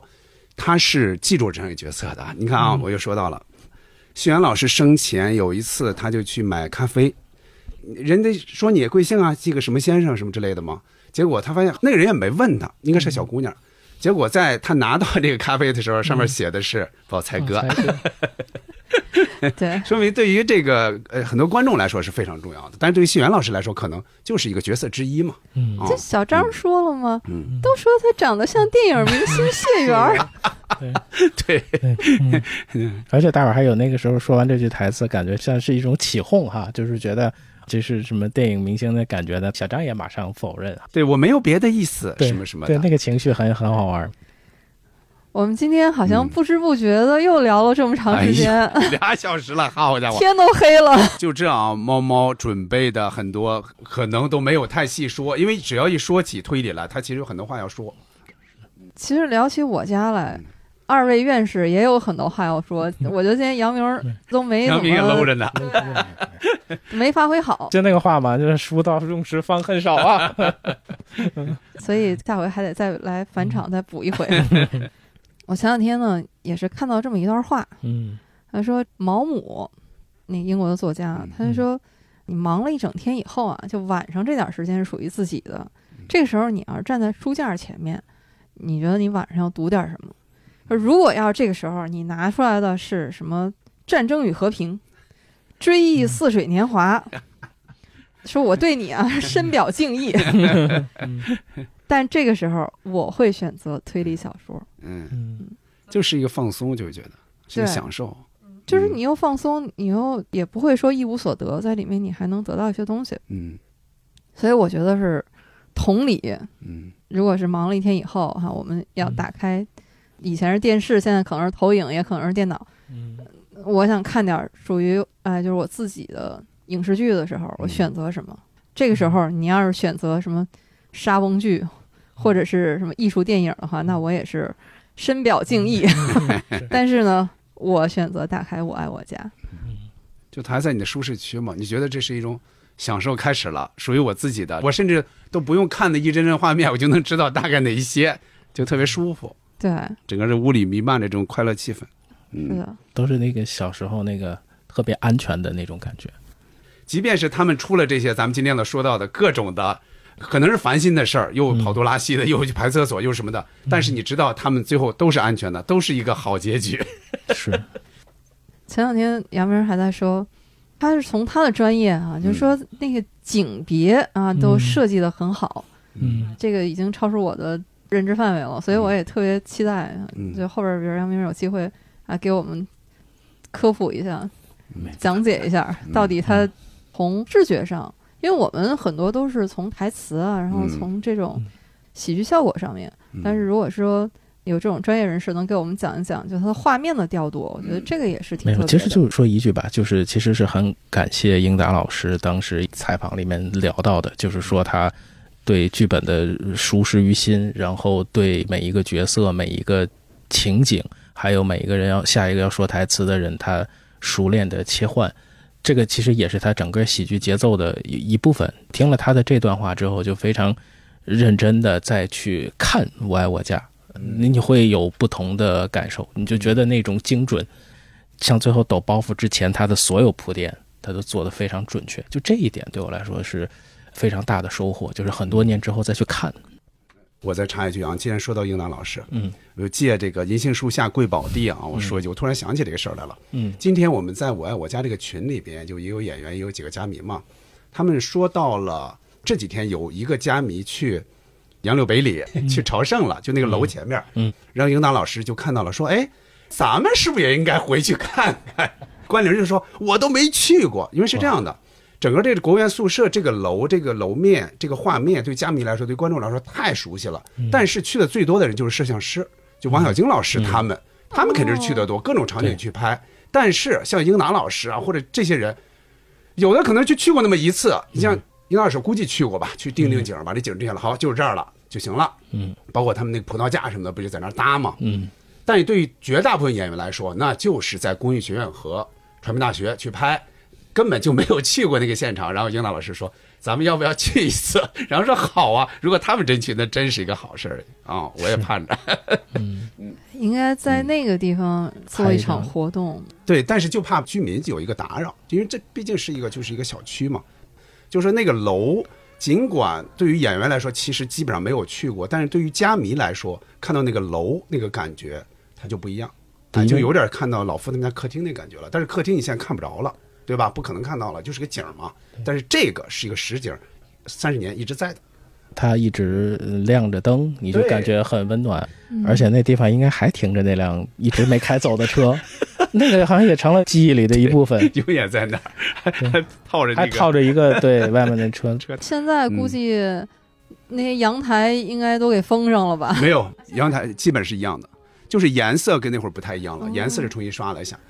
北京下雪或者有不同嗯的天气，如果说找一个安静或者说特别有情感的地方，嗯我觉得那个院子是应该是另外一番很美好的感觉。是，他们是有意当时嗯是拍过一些雪景的，是，嵌入到里边去的。嗯，可能还能看见刚停暖气的志新下楼。嗯其实那集也是破案，你看， 一说又说到老本行去了。 嗯对对对，哎，好的，那我们今天这期就依依不舍的、嗯呃聊到这里，嗯，这个也是给我们今年嗯串台啊画下了一个圆满的句号。哎，还真是，荣我幸也荣幸。期待明年嗯有机会的话，和好朋友聊天就是一个嗯开心的事儿，不管聊什么，没错，嗯，对，也不一定限于我爱我家，其他的也也可以聊一聊，对吧？对我爱我家是当然也可以聊很多期了。那我们就到这里，感谢大家，拜拜。好谢再见谢，拜拜。你是。